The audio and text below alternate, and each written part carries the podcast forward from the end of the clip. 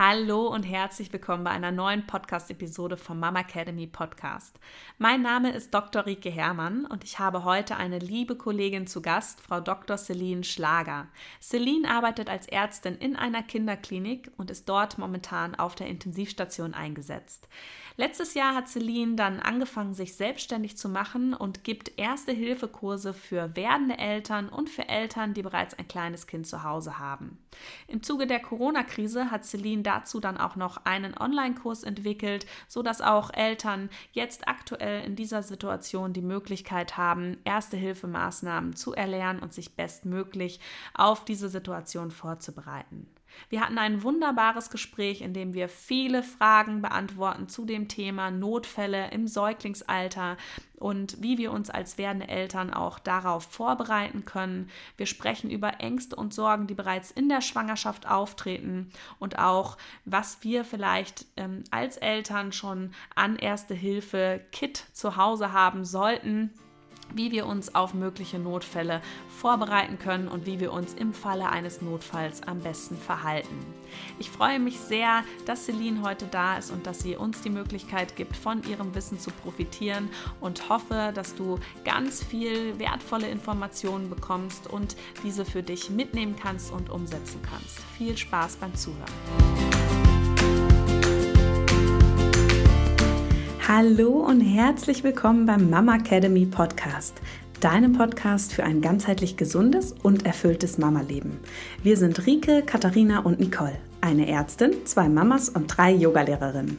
Zusammen möchten wir dich mit unserem Wissen aus dem Bereich Medizin, Yoga, Coaching und Ernährung bei der größten Transformation deines Lebens unterstützen. Als Mamas und Frauen ist es unser Herzensprojekt, dich in deine volle Kraft zu bringen.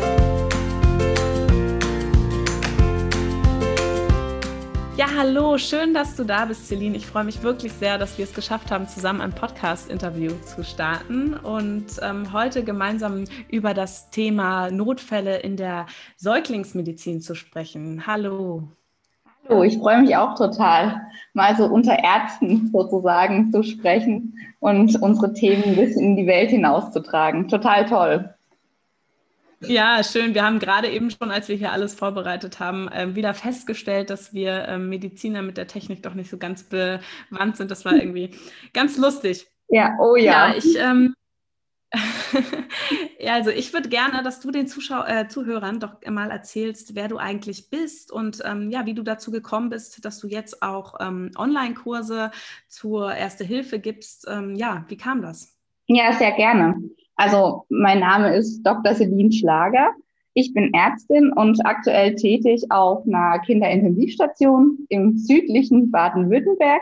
Das hört man vielleicht auch an meinem Dialekt ein bisschen. Ähm, genau, und natürlich habe ich ganz viel mit Eltern zu tun, ganz viel mit Sorgen und Ängsten der Eltern.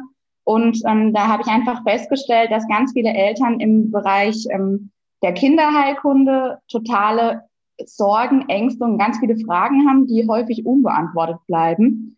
Und natürlich sind diese Fragen häufig an mich herangetragen worden, auch von Freunden. Und deswegen habe ich dann Mitte letzten Jahres, also Mitte 2020, einen Blog ähm, eröffnet und eine Instagram-Seite mit Facebook und eine Homepage, um da einfach ein bisschen darüber zu berichten, über die Ängste und Sorge der Eltern und denen halt mit Antworten und Rat und Tat zur Seite zu stehen. Und im Rahmen dessen habe ich dann halt eben auch einen Erste-Hilfe-Kurs entwickelt, der eigentlich in Präsenzkursen stattfindet, aber dank Corona jetzt halt auch ein Online-Kurs geworden ist. Und so hat sich das alles ein bisschen entwickelt. Ja, total schön. Also ich muss ja wirklich sagen, ähm, ob ich ja auch als äh, Ärztin tätig bin und Medizin studiert habe, als ich das erste Mal ähm, schwanger war und dann auch mein Baby in der Hand hatte oder in den Arm hatte, da war das ähm, für mich auch so, dass ich super viele ähm, Ängste hatte und überhaupt nicht wusste, ähm, mhm. ja, wie ich damit umgehen sollte, wenn ähm, dem Kind jetzt irgendwas passiert. Ja. Und ja, obwohl man ja selber sogar eine Vorahnung hat, fällt es einem total schwer, weil es einfach nochmal was ganz anderes ist mit so einem kleinen Würmchen, als ähm, ja, wenn einem eine erwachsene Person gegenübersteht, die dann, dann vielleicht auch noch sagen kann, was mit ihr los ist und wo man nicht gleich Angst hat, dass es zerbricht und kaputt geht, wenn man ja. es da anfällt. Also ich finde das total schön und auch gerade, dass du jetzt auch darauf eingegangen bist, dass es in der ja, Corona-Zeit eben nicht mehr allen Eltern möglich ist, ähm, an Präsenzkursen teilzunehmen und sich da weiterzubilden, weil es ja einfach, ja, es hört ja nicht auf, dass wir Kinder bekommen mhm. und auf die Welt kommen und auch versorgt werden müssen. Also echt total schön, dass du das ähm, ja in Angriff genommen hast, auf jeden Fall. Ja, total wichtig. Und ich meine, Kindergesundheit hört ja nicht mit Corona auf. Die Kinder leiden sowieso schon unter ähm, Corona. Und ich finde, das ist total wichtig, dass man da trotzdem ähm, aktuell bleibt. Und ich meine, Instagram ist da optimal dafür. Ähm, da können sich die Eltern informieren. Und ähm, viele haben ja auch Angst, aktuell zum Kinderarzt zu gehen. Und so bleibt trotzdem hoffentlich ein bisschen Gesundheit bei den Kindern erhalten.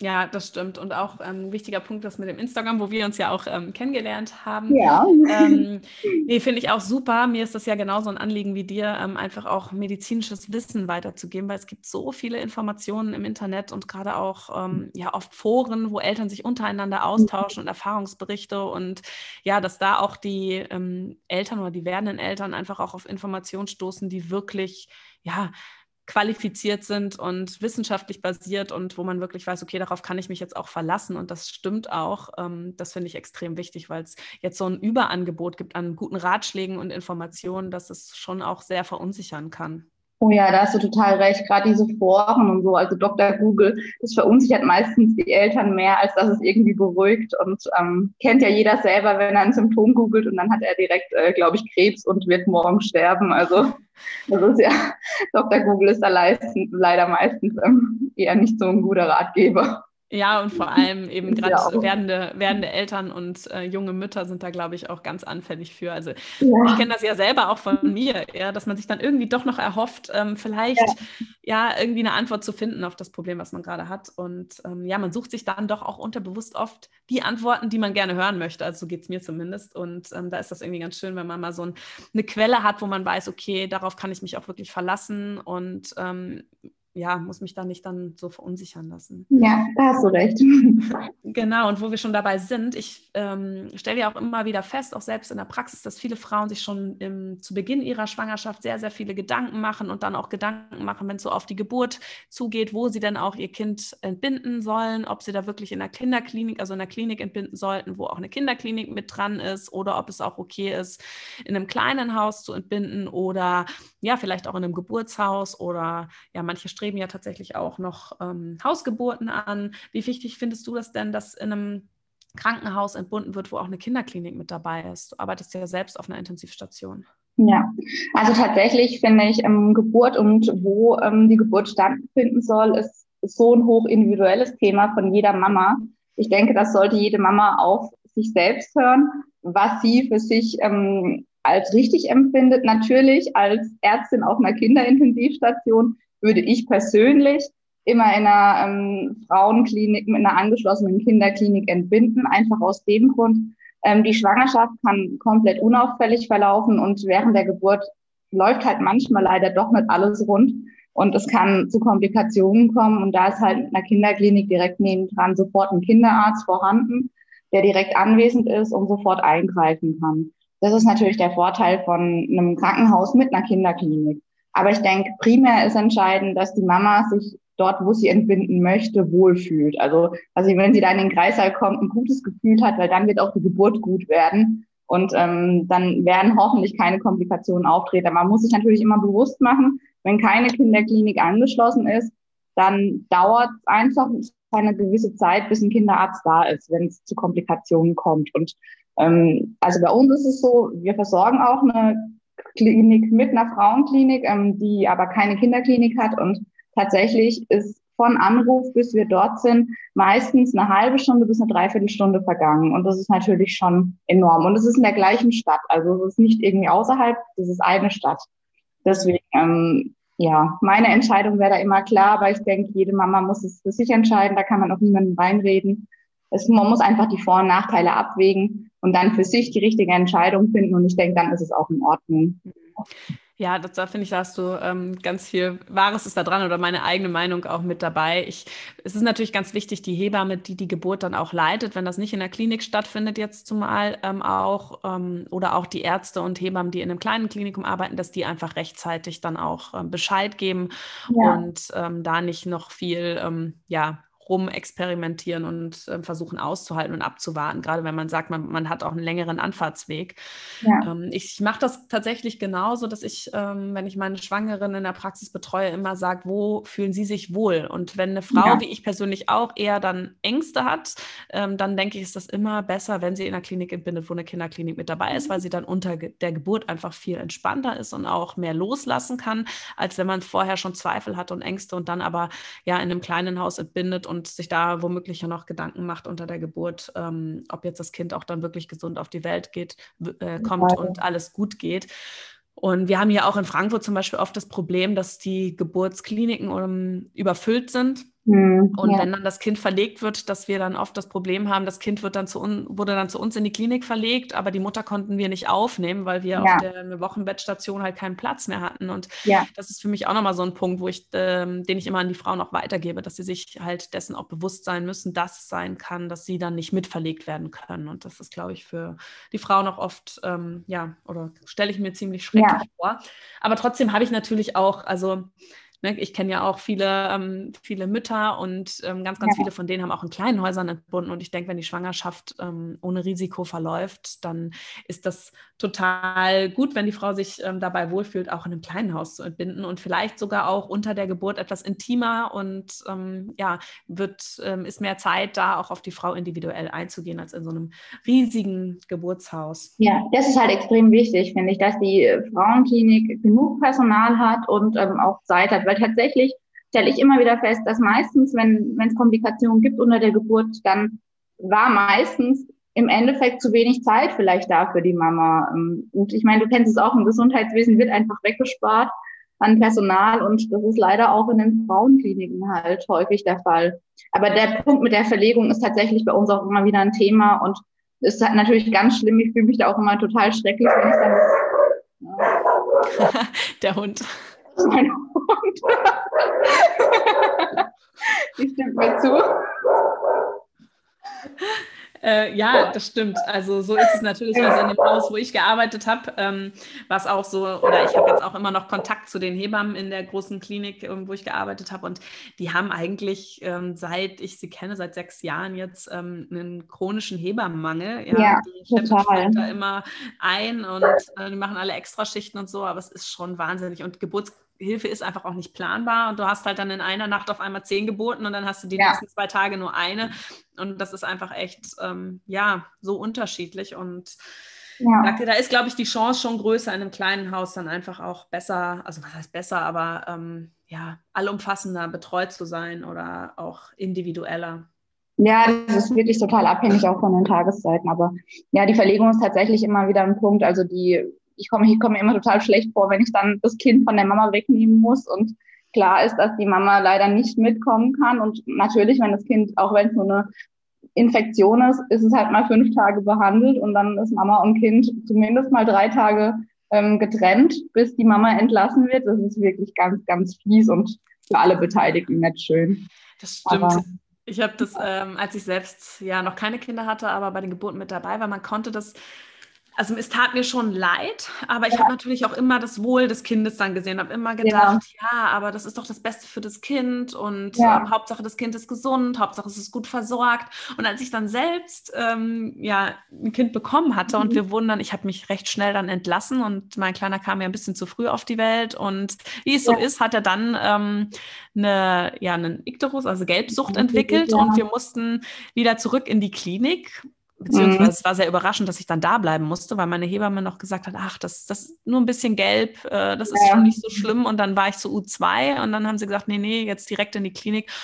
Und ich habe Rotz und Wasser geheult und ich saß vor diesem Bett. Ich durfte zum Glück mit da bleiben. Das ist mhm. ja immer noch, äh, noch viel besser ja. gewesen. Aber ich saß neben diesem Bettchen und der Kleine war unter der Blaulichtlampe mit seiner Augenklappe und ähm, die haben, mir wurde gesagt, ich darf ihn nur alle vier Stunden rausnehmen. Und der hat aber darum geweint und ich wusste überhaupt nicht, was ich machen sollte. Und also ich war, ich glaube, ich weiß nicht, wie oft mitten in der Nacht mein Mann angerufen war, fix und fertig und hat mir wirklich ja wie mhm. konnte ich gut, mir, mir, blieb ja auch nichts anderes übrig, als den Frauen das zu sagen, aber ja. ich kann das jetzt noch viel, viel mehr nachvollziehen. Und ich, ähm, wenn Total. ich, ich wäre fünf Tage von meinem Säugling getrennt, das wäre für mich, glaube ich, das Schlimmste. Ja, und man ist ja sowieso in einer emotionalen Ausnahmesituation mhm. und deswegen, ja. Das stimmt, ja. ja, wenn man dann nochmal so einen Schritt weitergeht, ähm, klar, es gibt Ängste und Sorgen dann schon in der Schwangerschaft, aber gerade auch wenn die Kinder dann auf der Welt sind, ähm, sollte ja jede Frau oder auch jedes Ehepaar eigentlich vor der Entlassung auch nochmal aufgeklärt werden über den plötzlichen Kindstod. Auch da sind ja viele Ängste bei den Eltern vorhanden. Mhm. Ähm, ja, vielleicht kannst du uns nochmal sagen, wie hoch ist eigentlich das Risiko? Also wie häufig ist der plötzliche Kindstod und was können wir tatsächlich oder was können die werdenden Eltern tatsächlich ja, machen, um das Risiko zu minimieren? Vielleicht auch schon bei der Einrichtung vom Kinderzimmer beachten, also schon in der Schwangerschaft vorbereiten, machen um einfach das Risiko nochmal ähm, zu verkleinern? Ja, klar, gerne. Also tatsächlich ist der plötzliche Kindstod ein Thema, das, glaube ich, mit am meisten gefragt wird, weil das einfach ähm, so viel Sorgen bereitet bei den Eltern. Und du hast recht, eigentlich im Rahmen von der U2 vor der Entlassung ähm, sollten auch die Kinderärzte darüber aufklären. Also ich tue es tatsächlich in der Klinik, weil mir das ein großes Anliegen ist, weil es halt auch, weil ich halt auch mitbekomme, wie die Eltern bezüglich dem Thema verunsichert sind. Ähm, Im Endeffekt ist es ja der Tod von einem zuvor total gesunden Säugling. Also das Kind ist vorher gesund und plötzlich verstirbt es. Und meistens kommt der Tod dann im Schlaf und das ist auch das, das Schlimme für die Eltern, dass es halt nicht wirklich greifbar ist. Also es gibt keine Anzeichen vorher, das Kind scheint gesund und ähm, dann verstirbt es. Es war früher tatsächlich ziemlich häufig, heutzutage durch die Schlafempfehlung, die kann ich gleich nochmal erklären, sind die Zahlen deutlich gefallen. Also man geht davon aus, dass es einer von 1000 Säuglingen ist, obwohl es in den letzten Jahren auch deutlich abgenommen hat. Die aktuelleren Zahlen fehlen da noch.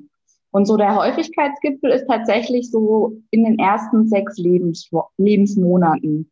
Also so die ersten sechs Lebensmonaten, äh, da in dem Bereich ist das Risiko am höchsten für einen plötzlichen Kindstod und vor allem in den Wintermonaten. Meist haben die Kinder so eine kleine Rotznase oder einen leichten Atemwegsinfekt und ich glaube, du kennst es, also die Babys haben meistens eine kleine verstopfte Nase, also das ist nichts äh, nix Seltenes. Ähm, und dann kommt es halt eben zu diesem Geschehnis. Ja, was können die Eltern tun?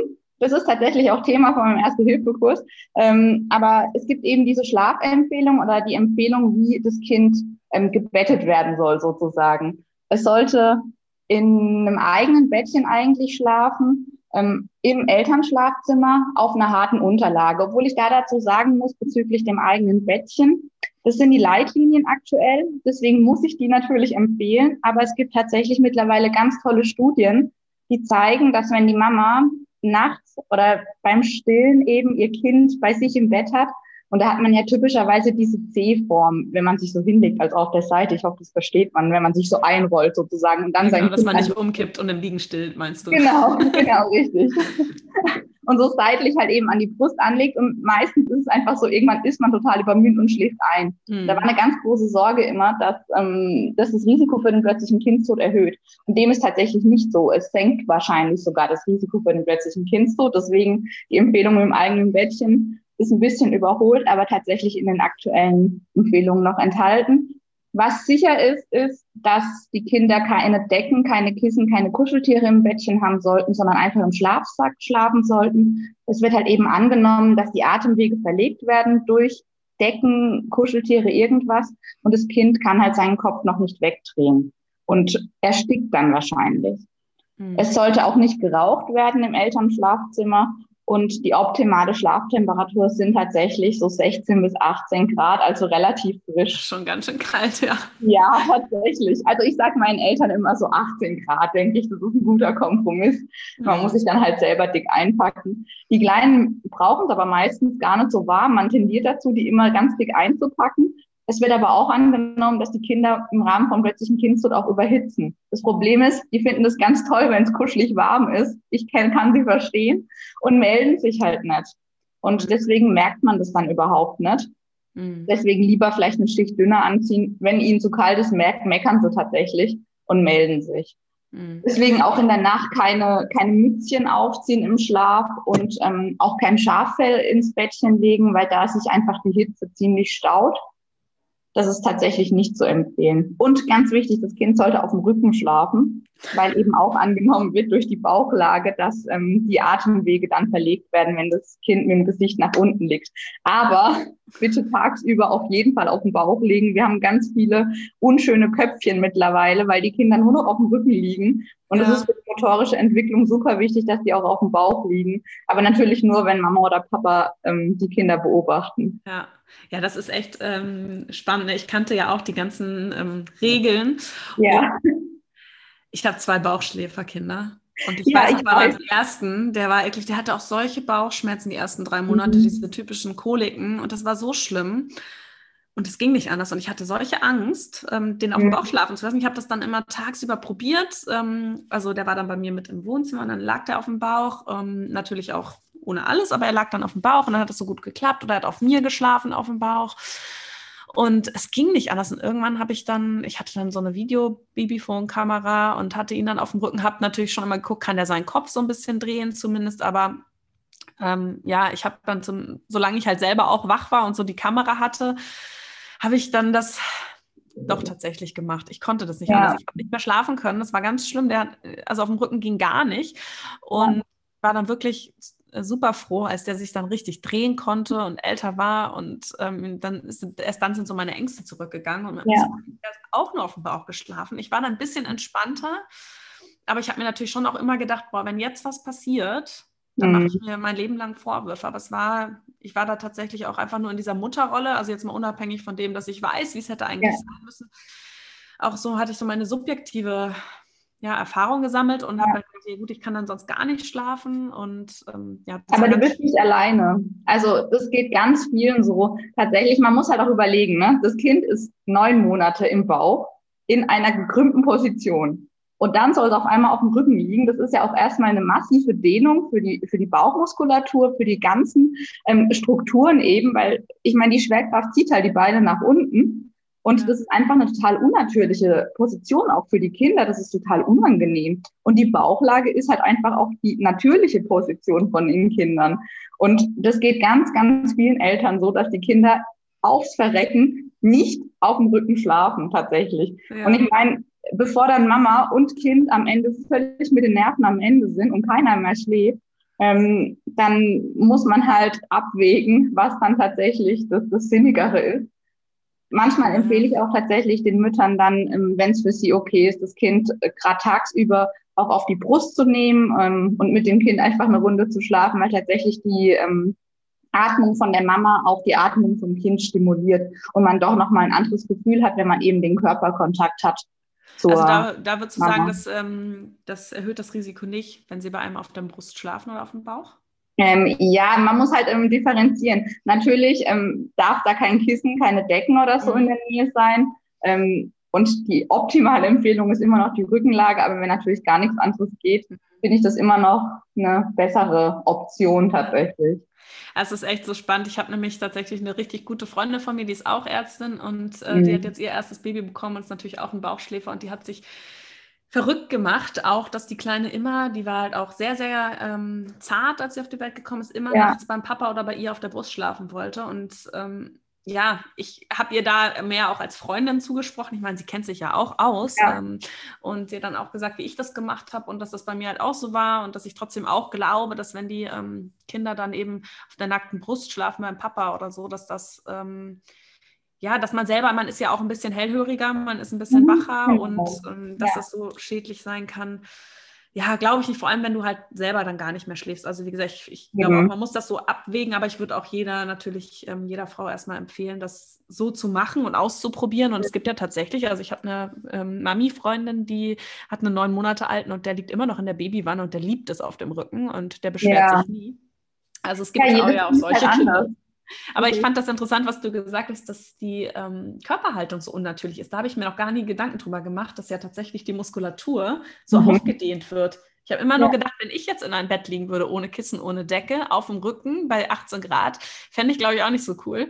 Aber ich habe äh, nicht so drüber nachgedacht, dass die ja gar nicht, ähm, das gar nicht so kennen. Ja, das ist echt nochmal ein wichtiger Punkt. Und ich glaube, ja, viele können sich ja auch daran gewöhnen. Ne? Also, ja, was manchmal tatsächlich auch hilft, ist, nicht, also wenn man ähm, unten an die Füße so quer so ein Handtuch rollt, dass die so gegen die Füße so einen Widerstand haben, dass eben die mhm. Füße nicht runterhängen, sondern so leicht angewinkelt sind. Ich weiß nicht, ich hoffe, man versteht, wie ich das meine. Ja, ja ähm, und auch so ein bisschen Begrenzung geben, ne? dass die nicht denken, sie sind so genau. alleine da. Und ähm, weil was ja. ja. auch immer ganz, dieser Moro-Reflex, dieses Rudern mit den Armen, das ja. ja auch ganz häufig, dass die ja.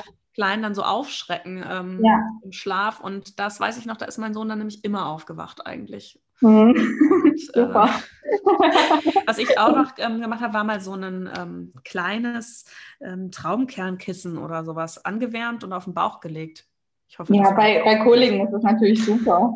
Und es gab, gab auch noch mal so ein bisschen Gewicht nach unten, fand ich so. Auf den Bauch habe ich gedacht, vielleicht fühlt ah, okay. sich das an, als würde ich ihn, als würde ich ihn irgendwie streicheln oder so. vielleicht habe ich mir das auch. Das kann schon sein. Also diese, diese Berührung und Begrenzung, das brauchen die Kleinen. Ich ja. meine, die sind halt auch neun Monate in diesem engen Bauch und ja. dann ist die große weite Welt da, dass sie sich da erstmal verloren und unsicher fühlen und alleine ist natürlich klar. Und keiner ist gern alleine. Also. Nee, das stimmt, ja. Und ich habe aber auch so zwei, ich habe zwei Söhne und die sind so unterschiedlich. Der erste wollte auch nie in unserem Bett schlafen. Das heißt, ich kam gar nicht in diese Bredouille.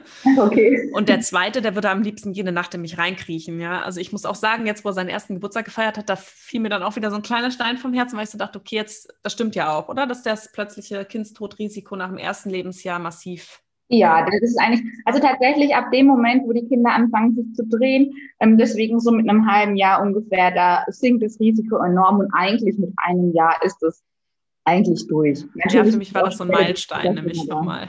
Genau. Und der will jetzt nämlich nachts immer in mich reinkriechen. Vielleicht liegt es auch so an der Kita-Eingewöhnung, aber er ist wirklich so verkuschelt und ganz anders als der erste, obwohl wir ja, wie gesagt, auch die gleichen Eltern sind. Also man kann ja mhm. auch dann so unterschiedliche Kinder einfach auch haben. Ja, ja. aber das ist ja auch das Schöne. Jedes Kind ist anders. Ja, aber besonders auf seine Art.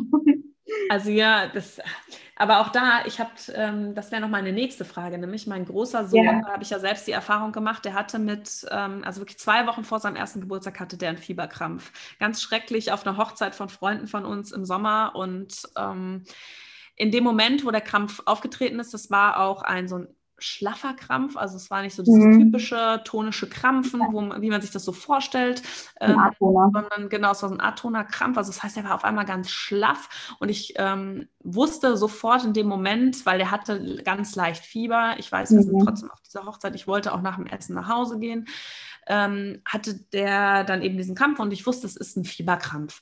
Ähm, habe dann meinem Mann gesagt, das ist ein Fieberkrampf, wir können nichts machen. Das wusste ich noch.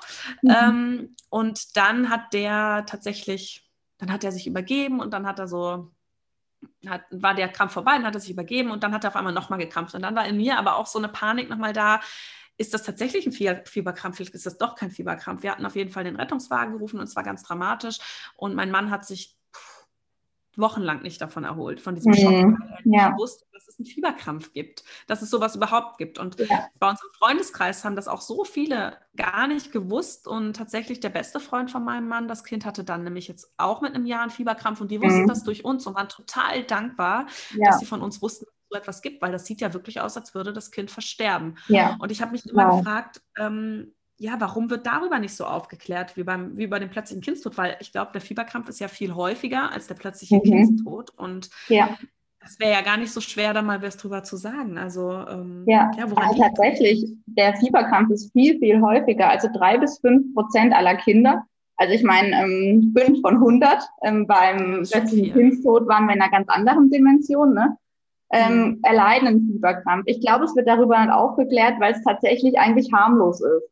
Aber natürlich ist es für die Eltern extrem traumatisierend. Es sieht halt aus wie ein richtiger Krampfanfall. Ähm, das Kind wird bewusstlos, es erstarrt. Eigentlich in der Regel, wenn es jetzt kein Atoner ist, also der typische Krampfanfall, ähm, es versteift dann die Muskeln und dann zuckt es eben so rhythmisch. Und die Kinder werden auch blau währenddessen. Und es sieht wirklich schrecklich aus. Und man kann eigentlich als Elternteil in dem Moment nichts tun für sein Kind. Und es ist halt gerade häufig diese erlebte Hilflosigkeit, die es so schlimm macht und die es dann auch im Nachgang so schlimm macht, ähm, für die Eltern das zu verarbeiten. Tatsächlich, der Fieberkrampf sieht eigentlich immer viel schlimmer aus, als es ist. Ähm, der hört auch eigentlich in der Regel auf, dauert meistens so zwei bis drei Minuten und danach ist gut. Die Kinder sind danach dann meistens sehr müde, haben aber davon keine äh, Folgeschäden. Also der Fieberkrampf macht sehr selten Folgeschäden, mhm. zumindest der klassische, ähm, unkomplizierte Fieberkrampf, der halt am häufigsten ist. Und es, Ja? ja. Aber sollte man dann in dem Falle trotzdem den Notarzt anrufen? Ja, auf jeden Fall. Also beim ersten Fieberkrampf immer bitte den Notarzt anrufen ähm, und auch immer ins Krankenhaus gehen. Ähm, es kann einfach auch andere Ursachen für einen Krampfanfall geben und die gilt es halt eben auszuschließen. Natürlich, wenn das Kind Fieber hat und das so ein klassischer, unkomplizierter Fieberkrampf ist, dann wird es der Fieberkrampf gewesen sein. Trotzdem bitte ins Krankenhaus gehen. Es werden dort die Hirnströme abgeleitet. Es wird einmal das Kind untersucht. Es können natürlich auch einfach schwerwiegende Erkrankungen dahinter stecken, wie eine Hirnhautentzündung oder natürlich Epilepsien. Es gibt auch kindliche Epilepsien. Und das gilt halt einmal abzuklären, dass da nichts vorhanden ist.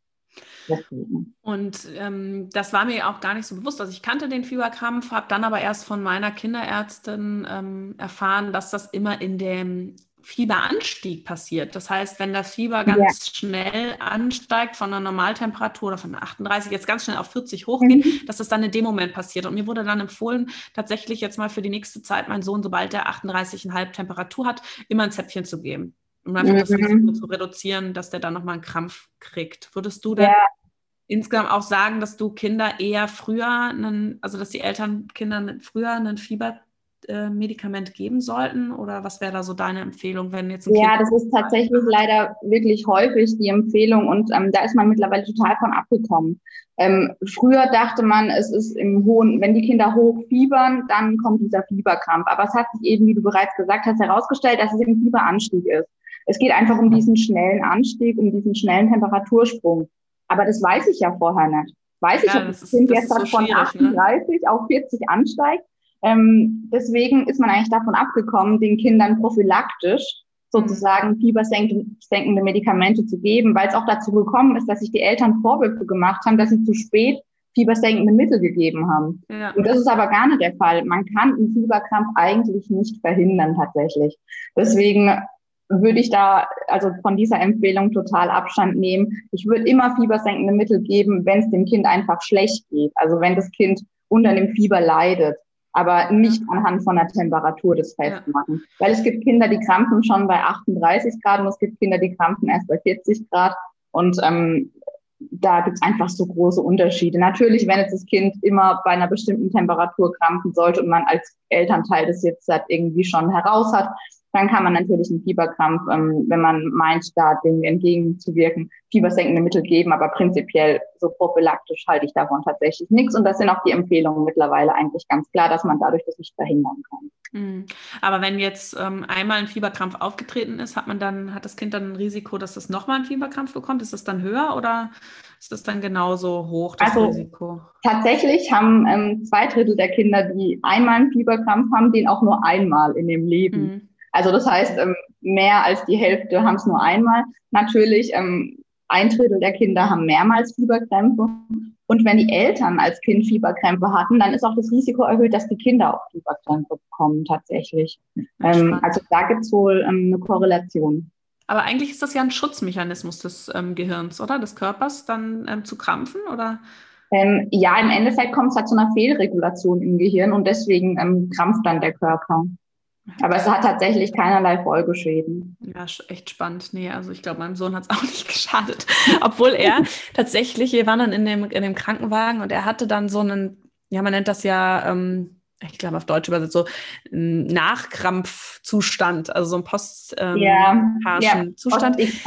Genau. Und ich saß da und der war nicht mehr ansprechbar. Und ich habe wirklich, also die Zeit, bis wir dann in der Klinik waren, die war für mich auch ganz schlimm, weil ich war mir in dem ersten Moment so 100% sicher, dass das ein Fieberkrampf ist. Und desto länger ja. das dann alles angedauert hat, desto unsicherer wurde ich auch und dachte, was ist, wenn doch was anderes dahinter steckt? Und der war eben, wie gesagt, gar nicht mehr ansprechbar, der hat nicht mehr auf mich reagiert, der hat nur nach oben an die Decke geschaut und das war also wirklich total schrecklich. Aber ich glaube, äh, ähm, dass du damit, dass du das jetzt nochmal auch erklärt hast und wir das hier angesprochen haben, ähm, mhm. hoffentlich ähm, den ein oder anderen Zuhörer dann dazu bringen, dass, wenn das bei dem, ihrem ja. Kind auftritt, dass sie dann wissen, was zu tun ist und dass man da vielleicht ein bisschen entspannter ist. Es ist natürlich trotzdem total schrecklich, wenn es das eigene ja. Kind ist, aber einfach so ein bisschen weiß, okay, da passiert nichts, das ist eigentlich ungefährlich. Ähm, das finde ich total wichtig und würde mir eigentlich wünschen, dass das mit zur Aufklärung dazu gehört, weil ich das jetzt halt auch häufiger so mitbekommen habe. Also ganz genau. wichtig, ja, und wenn wir schon so von bewahren, tatsächlich. Also einfach ja. um, ruhig zu bleiben, keine Panik, bitte auch nichts in den Mund stecken oder das Kind gewaltsam festhalten. Einfach alles außen wegräumen, ähm, das Kind sozusagen indirekt vor Verletzungen schützen und den Rettungsdienst alarmieren. Und ähm, was noch ganz gut ist tatsächlich für uns in der Klinik ist, wenn die Eltern das filmen. Heutzutage hat wirklich jeder sein Handy immer dabei. Und das ist der Vorteil von ähm, den Handys, einfach ein Video machen. Das hört sich total absurd an, aber für uns ist es unfassbar wichtig, in der Klinik zu sehen, was ist da genau passiert, weil Eltern interpretieren es natürlich auch nochmal ganz anders. Und wenn wir sehen, wie ein Kind krampft oder was da genau war, kann man ganz andere Schlüsse ziehen einfach. Das ist für uns total hilfreich immer. Krass. Ich glaube, es wäre das Letzte, worauf ich gekommen wäre in dem Zustand, wenn mein Kind in diesen, ja, also in dieser Situation zu filmen. Aber gut, dass du das sagst. Ja. Wir haben ja eben, gesagt, immer alle unsere Hände, Handys dabei und meistens sind wir ja auch nicht, oder häufig sind wir auch nicht alleine. Ähm, ja. Das stimmt. Ja, und wenn wir schon so von Erfahrung sprechen, ähm, wollte ich unbedingt dir auch noch ähm, eine Sache ähm, erzählen, beziehungsweise von dir hören. Ich ähm, zum Glück nicht bei meinem eigenen Kind, aber bei meiner Nichte, da war die ungefähr so ein Jahr alt oder vielleicht ein bisschen älter, war ich bei meinem Bruder zu Besuch und dann hat äh, meine Nichte tatsächlich so einen Pseudokrupp-Anfall gehabt und mh, mm, wir hatten ein bisschen Angst in dem Moment, dass sie erstickt. Also wirklich, und mhm. wir, mein Bruder, muss man dabei sagen, ist auch Mediziner, ist Urologe. Ja. Ähm, also wir sind da beide fachfremd, würde ich mal sagen. Ähm, wir waren wirklich beide so, auch panisch. Ich meine, bei ihm war das nochmal, er war, das war sein Kind, er war komplett sowieso nicht ganz ähm, ansprechbar. Ähm, ich konnte mich da noch so ein bisschen mehr ähm, zusammenreißen und habe dann in der Not wirklich meine ähm, Kinderärztin-Freundin angerufen und habe ihr ähm, das Handy oder habe das Handy vor meine Nichte gehalten, weil ja. die auch so ja, so gejapst hat, so komisch geatmet hat. Und dann habe ich mhm. gedacht, vielleicht weiß die, was das ist. Und die konnte das wirklich über Ferndiagnose sagen, was es ist und ja. was wir ähm, zu tun haben. Und es hat uns natürlich total entspannt. Aber ähm, das ist ja auch nicht so selten. Ne? Kannst du vielleicht dazu noch mal was sagen, was ein Pseudogruppanfall ist und wie man Ja, klar. Also der Pseudogruppanfall ist tatsächlich erstmal total ähm, schockierend und beunruhigend für die ähm, Eltern. Die Kinder ähm, wir haben wirklich massive Atemnot. Das ist im Endeffekt eine entzündlich bedingte Schwellung ähm, unter dem Kehlkopf. Also die Eltern denken immer, das hat was mit den Lungen zu tun, dem ist aber nicht so. Wir haben ja unsere Luftröhre und da verengt sich halt eben ein Teil. Und man kann sich vorstellen, bei einem Kind, der ähm, Häufigkeitsgipfel ist so mit einem halben Jahr bis zu sechs Jahre ungefähr, ähm, das ist halt die Luftröhre nicht sehr dick. Und wenn es dann durch einen banalen Virusinfekt eben zu so einer ähm, Atemwegsschwellung kommt, dann ist da nicht mehr viel Platz für die Luft, da durch zu zirkulieren. Und dann haben die Kinder wirklich Atemnot. Und das, was du sagst, eben diese klassischen Geräusche, das ist total typisch für den Pseudogruppanfall. Ich kann das mal kurz nachmachen oder ich versuche es zumindest. Ja. Das ist so.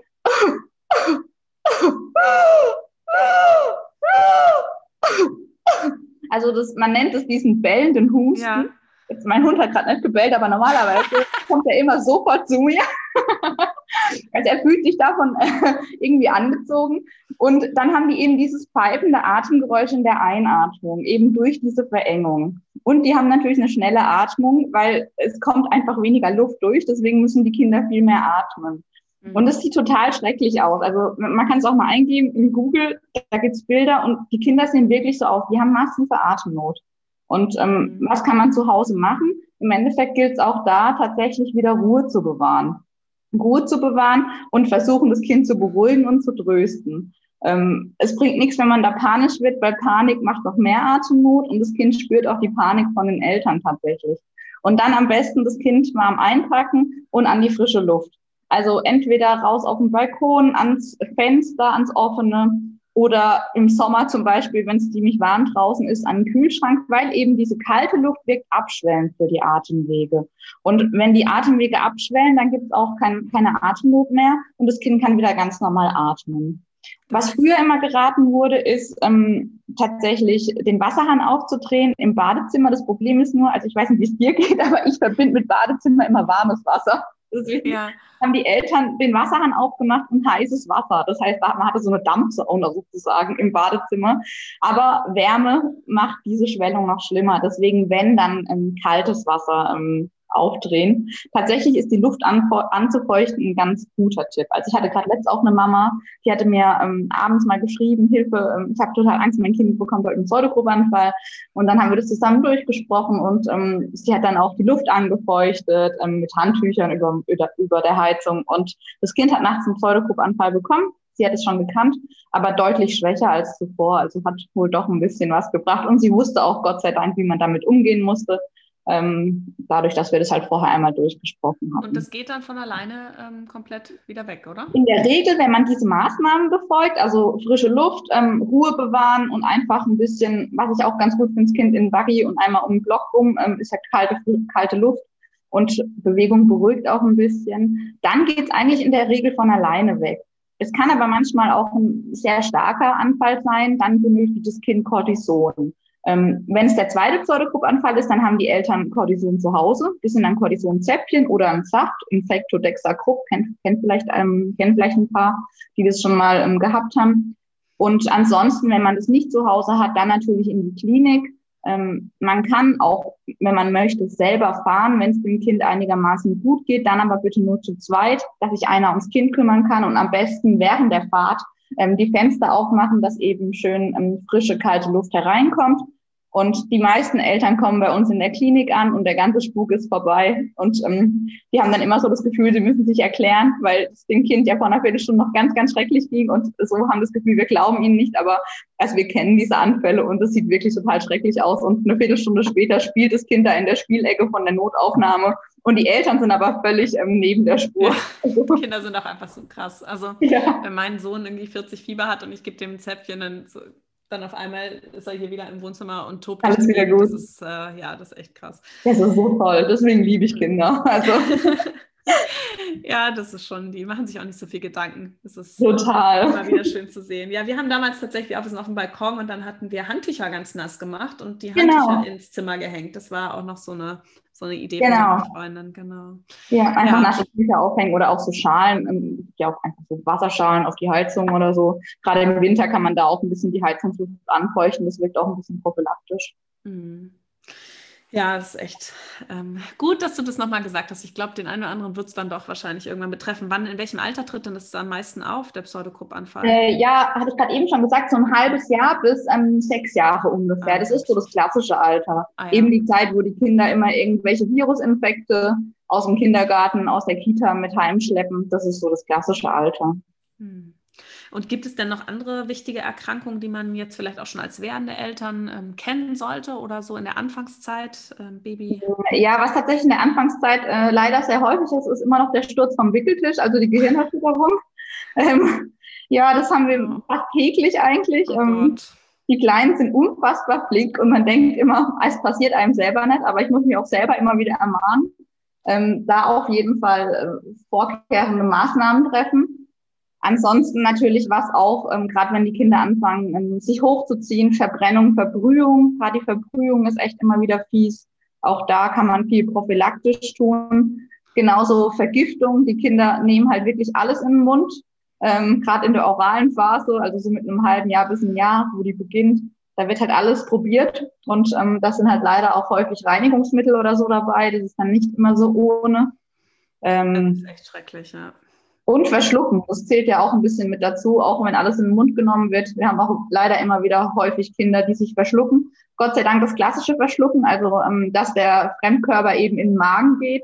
Ähm, leider kommt es aber auch immer mal wieder vor, dass der Fremdkörper dann in die Luftröhre geht. Und dann ist es natürlich ähm, nicht so ohne. Ja, aber das ist echt schrecklich. Man muss auch sagen, also jetzt, ich habe jetzt zwei Kinder, das ist beim zweiten auch deutlich schwieriger darauf aufzupassen, weil der Große natürlich, der fängt jetzt ja an, Bügelperlenbilder zu machen. Und ja.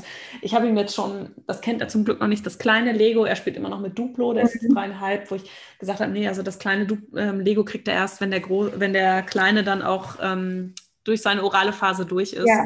Klar. Und muss aber auch immer wieder feststellen, der ist auch ganz anders vom Typ, der Kleine. Also der ist viel agiler und ähm, ja, der, der macht alle Schränke auf, der klettert überall hoch. Also wir mussten unsere Wohnung noch mal ein bisschen um, ähm, umräumen, ja. nachdem der zweite da war, weil der erste war echt so eher so ein Schüchterner.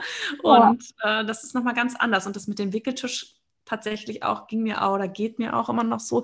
Mhm. Jetzt nicht mehr. Jetzt ist halt dann natürlich so schon so groß, dass ich das weiß, aber es ist halt immer das erste Mal. Auch wenn die sich noch nicht ja. drehen können, die können sich halt auch zum allerersten Mal auf den Wickeltisch stellen, äh, drehen. Und meine, meine Oberärztin damals in der Klinik hat mir gesagt, die hatte Zwillinge und einer von den beiden ist ihr vom Wickeltisch gefallen und die hat sich so geschämt, beim Kinderarzt anzurufen, weil sie auch gedacht hat, naja, die denkt doch jetzt, was ist das mhm. denn für eine Mutter, eine ja. Rabenmutter, die ist doch selber Ärztin, die weiß ja. das doch. Ja, aber man neigt dann doch mal dazu, ach, ich hole mal schnell noch die Windeln, ich lasse genau, mal kurz. Eben. Also ich kenne das ja. Also ist ja. ja ich drehe ähm, mich nur mal schnell um, oder?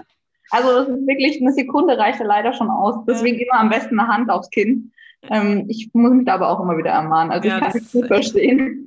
Oder ja, was ich ja auch mal gedacht habe, was eigentlich ganz ähm, gut wäre, sich, wenn man ähm, dann ein Baby bekommt oder wenn das noch ganz klein ist, einfach mal Kleinkinder nach Hause einlädt und einfach mal, mal seine Wohnung auf Kleinkindtauglichkeit überprüfen lässt. die einfach mal so ein bisschen durch die Wohnung, durchs Wohnzimmer laufen lässt und dann mal gucken, was die so alles anstellen. Ja. da muss ich echt feststellen, da habe ich dann immer gedacht, ja, eigentlich unsere, unsere Wohnung ist doch noch nicht kindersicher. Wenn andere Kinder mhm. bei uns waren, die ja. ähm, deutlich mutiger waren oder so als meiner, immer gedacht, oh Gott, wir haben hier unseren Glastisch und ja, aber der ist da nie dran. Oh, es ist echt ja. äh, witzig. Und jetzt beim zweiten müssen wir den in den Keller räumen. ja. Ähm, aber cool, vielleicht kannst du uns noch sagen oder den Zuhörern, was würdest du denn empfehlen, was man so als erste Hilfe-Kit zu Hause haben sollte, ähm, wie man sich so eindecken kann mit so ein paar Dingen, dass man im Notfall auch gut ausgerüstet ist? Also was ich tatsächlich ähm, ganz wichtig finde, ähm, ist Schmerzmittel oder beziehungsweise die, die Medikamente, die das Kind halt in der Regel braucht, wenn es irgendwelche festen Medikamente hat sowieso. Aber ähm, ich würde auf jeden Fall immer ein Schmerzmittel zu Hause haben. Ganz wichtig auch in der richtigen Dosierung. Wenn man es lange nicht braucht, dann ist man vielleicht schon bei dem Zäpfchen raus und das Kind hat schon längst eigentlich Saft und man hat aber irgendwie noch Zäpfchen mit einer viel zu niedrigen Dosierung zu Hause. Mhm. Das finde ich ganz wichtig. Ähm, Desinfektionsmittel ist einfach auch total praktisch. Achtet drauf, dass ihr ähm, eins nehmt, das auch für Wunden und für Schleimhäute geeignet ist, weil das brennt nämlich dann nicht. Zum Beispiel Octinisept wäre eins, aber ähm, ich möchte jetzt hier keine Werbung machen. Ich kriege kein Geld dafür, leider. Äh, soll ich mal anfragen? Nein. Also Fieberthermometer finde ich auch ganz praktisch, gerade bei den Kindern im ersten Lebensjahr.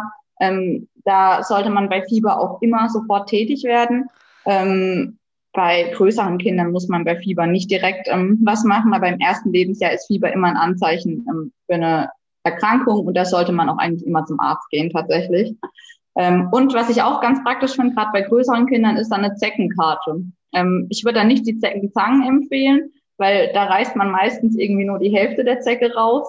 Ähm, ich würde diese Karten, das sind wie so Scheckkarten, die haben vorne so einen Schlitz und dann fährt man da einfach unter die Säcke und kann die super einfach hochnehmen. Und meistens kriegt man die auch im Ganzen dann raus. Also die finde ich ganz praktisch. Ansonsten natürlich die klassischen Sachen wie Kompressen, Mullbinden, äh, Mullbinden, ähm, so Handschuhe. Handschuhe ist auch ganz praktisch tatsächlich. Ähm, so paar Sachen. Aber ähm, so, das wären jetzt die, die, die ich auf jeden Fall empfehlen würde. Ja, super. Also ich muss sagen, mit den Zäpfchen, ähm, mein Großer, der hat jetzt bisher auch immer noch Zäpfchen gekriegt, weil er das toleriert und ich mir selber einfach in dem Moment sicher bin, welche Dosierung ist drin. Ja. Ähm, der Kleine, der ist ja, wie gesagt, ganz anders. Ähm, ja. der hasst Zäpfchen, aber der trinkt auch den Saft nicht. Also es ist wirklich eine ja. Qual mit dem, weil ich habe dann gedacht, komm, jetzt holen wir doch mal Saft, ähm, weil der war natürlich viel häufiger jetzt krank im mhm. ersten Lebensjahr, weil der Große irgendwas eingeschlagen hat. Ähm, aber der, der hat diesen Saft dann immer halb einfach ausgespuckt. Mhm. Und ja. selbst wenn ich den versucht habe zu positionieren, dass der Saft drin bleibt, der hat es irgendwie raus. Und dann habe ich gedacht, nee, dann lieber durch das Zäpfchen durch, ja. weil er einfach, weil ich mir dann sicher sein kann, jetzt ist das drin. Und wenn er dann nämlich die Hälfte vom Saft ausspuckt, dann wusste ich nicht, wie soll ich nachdosieren. Ja. Und ich erinnere mich auch noch gut daran, dass ich als Kind auch lange, lange Zäpfchen gekriegt habe. Ich fand das zwar immer nicht, nicht so cool, aber ich habe mir jetzt fest vorgenommen, wenn mein großer Sohn mir sagt, er will das nicht mehr, ja. er will das nicht, dann kriegt der Saft. Also dem werde ich das auch anbieten, mit dem kann ich ja ganz normal reden. Ja. Ähm, aber der hat das bisher immer dann auch gut, hat, wusste dann, okay, ja. jetzt versteht er ja auch, das ist dann für, seine, für sein Fieber und dann geht es ihm besser. Und dann hat er das auch immer toleriert, aber das fand ich besser jetzt als. Völlig Saft. legitim, also ähm, das ist völlig in Ordnung. Da gibt es auch keine Altersgrenze tatsächlich. Also einfach das, was das Kind nimmt oder was das Kind toleriert, das ist das Richtige tatsächlich. Ähm, es ist halt nur wichtig, dass die, die richtige Dosis ist. Aber im Endeffekt, ob Zäpfchensaft, es gibt ja dann später auch Schmelztabletten, ähm, das ist eigentlich gerade egal. Hauptsache, es kommt halt an. Also was, was wirkt oder was funktioniert, ist das Richtige in dem Moment. Ja. Ja, schön. Ach, ich habe echt auch noch einiges äh, mitgenommen aus unserem Gespräch. Und ähm, ja, jetzt kannst du ja vielleicht auch noch mal den, ähm, den ganzen werdenden Eltern hier oder auch den jungen Eltern noch mal so erzählen, wenn du machst, hast ja einen Online-Kurs auf deiner Homepage auch, den du genau, anbietest, richtig. oder? Genau, den gibt es tatsächlich im Monat Januar auch noch für 29 Euro. Ähm, das ist im Endeffekt ein Erste-Hilfe-Kurs für ein Kind, also für werdende Eltern oder auch für bereits ähm, gewordene Eltern, aber auch, ich habe auch immer wieder Großeltern tatsächlich im Kurs oder ähm, irgendwelche Tanten, Onkeln, wie auch immer, ist auch immer ein ganz schönes Geschenk. Ähm, der geht ähm, in der Regel so fünf bis sechs Stunden, kommt drauf an, wie schnell man den macht. Der besteht aus ähm, Textmaterial, aus Audios und aus Videomaterial. Und am Ende haben die Eltern die Möglichkeit, ähm, den Präsenzkurs als Aufzeichnung, ähm, als Video herunterzuladen und auch anzuschauen. Der Präsenzkurs geht drei Stunden in der Regel. Genau. Ja, cool. Natürlich dürfen die Eltern auch jederzeit Fragen stellen im Anschluss oder währenddessen. Ich bin da immer zur Verfügung ähm, per E-Mail, per Instagram oder per Facebook. Ähm, genau. Und die Themen, die wir halt besprechen, sind eigentlich ähm, die häufigsten Notfälle im Kindesalter. Also von Verschlucken, von Pseudogrupp, ähm, nochmal etwas genauer Fieberkrampf, von ähm, plötzlicher Kindstod, natürlich erster Hilfe. Was macht man, wenn das Kind leblos ist? Wundenversorgung, Knochenbrüche, ähm, Verbrennung, Verbrühung, was macht man da? Vergiftung, Zeckenbiss, allergische Reaktionen. Ähm, ich habe bestimmt noch irgendwas vergessen. Also so irgendwie cool. die ganze Bandbreite. Äh, Finde ich echt super, dass du das machst. Also jetzt gerade, ähm, ich kenne auch so viele Freunde, die sich so unsicher sind, ähm, wie sie in den Situationen mit ihren Kindern umgehen. Und selbst ich als Frauenärztin kriege ständig irgendwelche WhatsApps mit, ähm, ja. was kann ich hier machen? Und guck mal diesen Hautausschlag an. Was ist das denn? Und ja. Ähm, dann denke ich mir echt, das, ist, also das werde ich auf jeden Fall allen weiteren empfehlen. Ich finde das nämlich echt super. Oh. Und ähm, ja, ich kenne es. Man muss immer allwissend sein. Als ja, ja. Es macht ja auch, man macht das ja auch gerne. Also ich mache, ne, ist, äh, man muss halt einfach nur seine Grenzen kennen. Ich sage dann auch irgendwie Total, so, also ich könnte mir vorstellen, das wäre das und das, aber geht doch mal lieber genau. ja, also manche Dinge, klar, so allgemeine Sachen schon, aber ist, nee, das finde ich echt super cool und echt wichtig. Schön, ich werde das auch hier für alle Zuhörer auf jeden Fall unten alles verlinken, wo man deinen Online-Kurs findet, deinen Instagram-Kanal. Ähm, da postest du ja auch regelmäßig nochmal ja, so genau. interessantes genau. Wissen rund um die Kindermedizin und ja. deine Homepage und so. Das ja, vielleicht gibt es ja ein paar Interessierte, die darauf Lust haben, die das anspricht, dann können die da gerne vorbeigucken und hoffentlich auch ähm, ja, deinen Kurs machen und viel mitnehmen. Einfach so ein wichtiges Thema. Schön, ja. dann freue ich mich sehr, dass du heute da warst. Und ähm, ja, hast, du hast heute noch Dienst, habe ich so richtig in Erinnerung. Ja, ich habe noch Spätdienst heute. Ja, ja, dann schön, dass du dir die Zeit genommen hast. schön mit dir, aber ja, fand ich auch. erwartet. Super cool. Ja, schön. Also dann, ich ja. hoffe, das war nicht das letzte Mal, dass wir gesprochen haben. Ich wünsche dir auf jeden Fall einen wunderschönen Tag, einen ruhigen Dienst, einen entspannten Dienst ähm, ohne viele Notfälle und ja. bald mal. Danke dir. Bis dann. Tschüss. Ich hoffe, du hattest genauso viel Spaß beim Zuhören wie ich. Du konntest viele wertvolle Informationen für dich mitnehmen, fühlst dich jetzt besser vorbereitet auf mögliche Notfälle, die dich und dein Baby in Zukunft betreffen könnten. Wir konnten dir Ängste und Sorgen nehmen, die dich vielleicht schon längere Zeit quälen. Du weißt, was du zu Hause haben solltest, ähm, ja, dass du bestmöglich vorbereitet bist auf mögliche Notfälle. Und wenn du den Online-Kurs mit Celine gerne machen möchtest oder mehr Informationen dazu haben möchtest, dann schau doch gerne auf ihrer Homepage vorbei. Ich habe dir die ganzen Informationen zu ihrem Instagram-Kanal, zu ihrer Homepage unten in die Show Notes gepackt. Und wenn dir der Podcast gefallen hat, dann gib uns doch gerne eine positive Bewertung bei iTunes. Das würde uns wirklich sehr freuen und weiterhelfen, dass wir noch viele andere werdende Mütter und Eltern mit unserem Podcast erreichen können. Und wenn du interessiert bist an dem Thema ganzheitliche Gesundheit in der Schwangerschaft, als Mama, dann folg uns doch gerne auch auf Instagram at die.mamacademy. Dort gibt es von uns regelmäßig wertvolle Informationen aus dem Bereich Medizin, Ernährung, Yoga, Yogatherapie und Coaching, die dich auf deinem Weg zu einer ganzheitlich gesunden und erfüllten Schwangerschaft und Mutterleben ja, unterstützen sollen. Ich wünsche dir auf jeden Fall einen wunderschönen Tag. Lass es dir gut gehen. Bleib gesund und ich freue mich, wenn du auch das nächste Mal wieder einschaltest bei einer neuen Podcast-Episode vom Mama Academy Podcast.